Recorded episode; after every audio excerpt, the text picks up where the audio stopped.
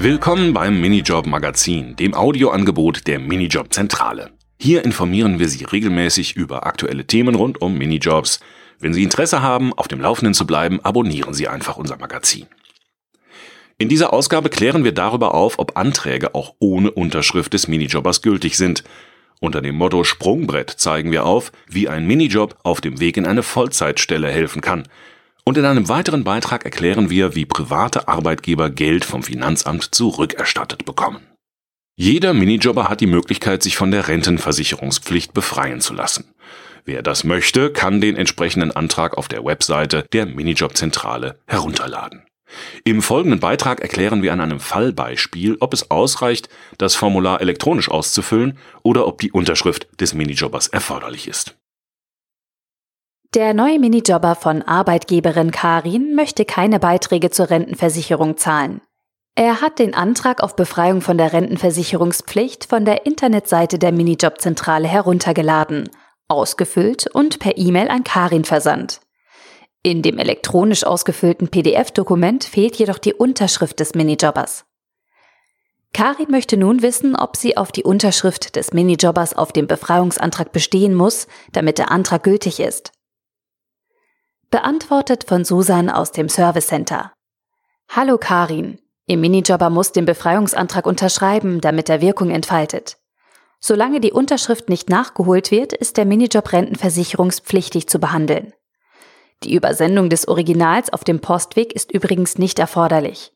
Ihr Minijobber kann den unterschriebenen Befreiungsantrag auch einscannen und Ihnen per E-Mail übermitteln oder, sofern dies in Ihrer Firma existiert, über einen personifizierten Account zur Verfügung stellen. Eingescannte unterschriebene Dokumente sind auch für die Betriebsprüfung ausreichend. Wichtig! Nicht nur beim Antrag auf Befreiung von der Rentenversicherungspflicht sollten Sie als Arbeitgeberin auf die Unterschrift achten. Sämtliche Anträge, Angaben und Erklärungen Ihres Minijobbers, die zu den Entgeltunterlagen hinzugefügt werden müssen, bedürfen grundsätzlich der Schriftform und müssen von Ihrem Minijobber unterschrieben sein. Hierzu gehört insbesondere auch der Einstellungsfragebogen. Wird die Schriftform nicht eingehalten, tragen Sie als Arbeitgeberin das Risiko, eventuell Beiträge nachzahlen zu müssen.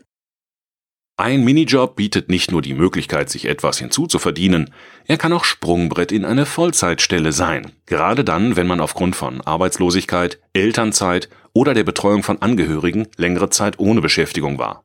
Wir erklären in diesem Beitrag, in welchen Fällen der Minijob ein Weg zur Vollzeitbeschäftigung sein kann und was zu beachten ist. Nicht immer finden Arbeitnehmer nach einer Erwerbslosigkeit sofort wieder eine passende Vollzeitstelle. Für viele ist es auch nicht möglich, direkt wieder in Vollzeit arbeiten zu gehen.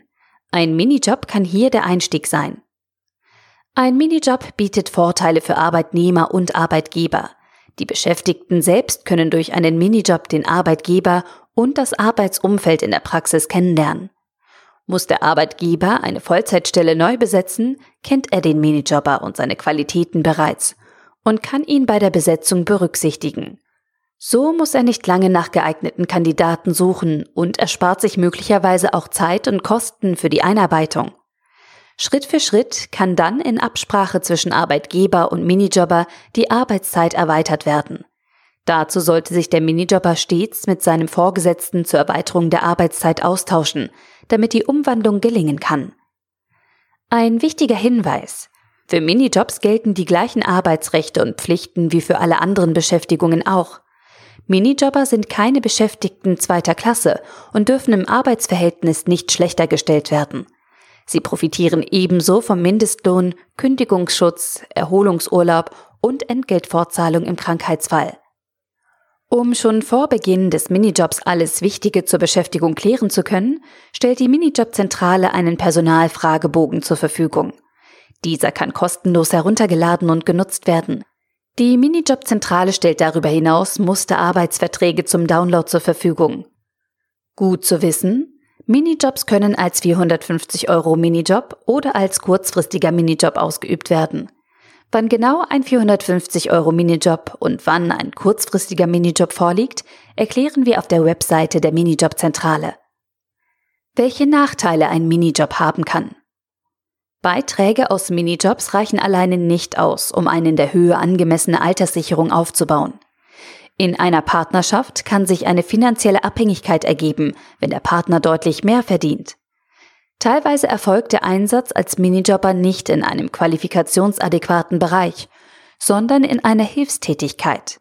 Vorhandene Qualifikationen können veralten oder werden später vielleicht nicht mehr auf dem Arbeitsmarkt anerkannt.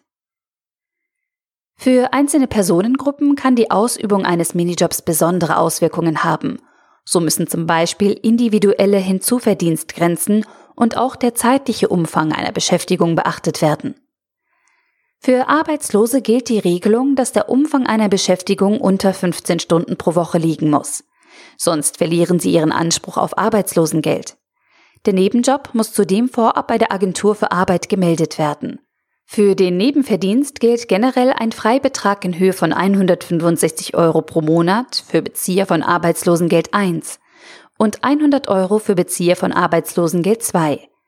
Übersteigt der Nebenverdienst diese Grenze, wird das Arbeitslosengeld gekürzt. Detaillierte Informationen gibt es auf der Website der Bundesagentur für Arbeit und im Informationsblatt Wissenswertes zum Thema Nebeneinkommen. Wichtig bei kurzfristigen Minijobs, Arbeitnehmer, die Leistungen der Agentur für Arbeit bzw. des Jobcenters beziehen oder bei einer Agentur für Arbeit arbeitssuchend gemeldet sind, gelten stets als berufsmäßig Beschäftigte. Kurzfristige Minijobs sind somit nur bis zu einem monatlichen Verdienst von maximal 450 Euro möglich. Ausführliche Infos dazu gibt es auf der Website der Minijobzentrale. Werden während einer Elternzeit Überlegungen angestellt, einen Minijob aufzunehmen, sind insbesondere die Auswirkungen auf das Elterngeld zu beachten. Grundsätzlich darf während einer Elternzeit nicht mehr als 30 Stunden pro Woche gearbeitet werden. Wird Elterngeld bezogen, muss nach Aufnahme eines Minijobs die Höhe des Elterngeldes in der Regel neu berechnet werden. Besonderheiten für weitere Personengruppen wie zum Beispiel Studenten und Flüchtlinge oder Hinweise zur Beschäftigung von Familienangehörigen gibt es auf der Website der Minijobzentrale. In unserem letzten Beitrag erfahren Sie, wie private Arbeitgeber, die eine Haushaltshilfe beschäftigen, die entstandenen Kosten beim Finanzamt geltend machen und so Steuern sparen können. Arbeitgeber von Minijobbern im Privathaushalt bekommen von der Minijobzentrale zu Beginn jeden Jahres eine Finanzamtsbescheinigung. Mit dieser Bescheinigung können Sie die Aufwendungen für Ihre angemeldete Haushaltshilfe steuerlich geltend machen. Wie das geht und welche Besonderheiten zu beachten sind, erklären wir in diesem Beitrag. Minijobs im Privathaushalt werden steuerlich besonders gefördert. Ob Reinigungskraft oder Gartenhilfe. Eine Haushaltshilfe offiziell als Minijobber anzumelden rechnet sich. Arbeitgeber im Privathaushalt zahlen Abgaben in Höhe von maximal 14,69 Prozent des monatlichen Verdienstes an die Minijobzentrale. Von den Gesamtaufwendungen können sie jedoch 20 Prozent von der Einkommenssteuer abziehen, bis zu 510 Euro jährlich. So ist der Steuervorteil bis zu einem monatlichen Verdienst von knapp 290 Euro sogar größer als die Abgaben, die an die Minijobzentrale gezahlt werden. In folgendem Beispiel wird der Steuervorteil deutlich. Die Haushaltshilfe arbeitet monatlich 18 Stunden und verdient 10 Euro pro Stunde. Die monatlichen Abgaben des Arbeitgebers an die Minijobzentrale betragen 26,44 Euro. Somit betragen die Ausgaben insgesamt 206,44 Euro. Gesparte Einkommenssteuer pro Monat, das sind 20 Prozent von 206,44 Euro, sind 41,29 Euro.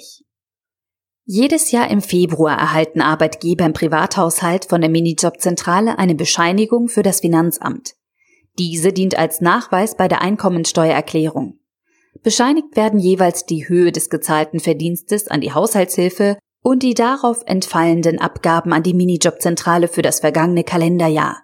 Wichtig, hat der Arbeitgeber von der Minijobzentrale Erstattungen erhalten, zum Beispiel für Aufwendungen wegen Entgeltfortzahlung bei Krankheit der Haushaltshilfe muss er dem Finanzamt folgenden gekürzten Betrag melden. Gesamtausgaben laut Finanzamtbescheinigung minus Erstattungsbetrag. Darauf weist das Finanzamt im Vordruck für die Einkommenserklärung ausdrücklich hin. Familien, die ausschließlich für die Betreuung ihres Kindes einen 450 Euro Minijobber einstellen, können die damit verbundenen Aufwendungen bei der Einkommensteuererklärung als Sonderausgabe geltend machen. Voraussetzung für die Anerkennung als Sonderausgabe ist, dass das zum Haushalt gehörende Kind das 14. Lebensjahr noch nicht vollendet hat oder nicht selbst für sich sorgen kann, weil es eine Behinderung hat, die vor Vollendung des 25. Lebensjahres eingetreten ist. Als Sonderausgaben sind zwei Drittel der gesamten Betreuungskosten von der Steuer absetzbar, höchstens jedoch 4000 Euro pro Kind.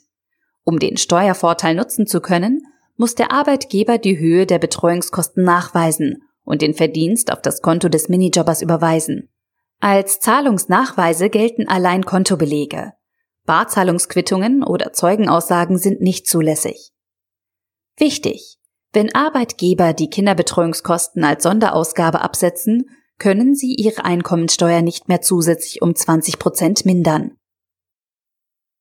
Das war die dritte Ausgabe unseres Minijob-Magazins.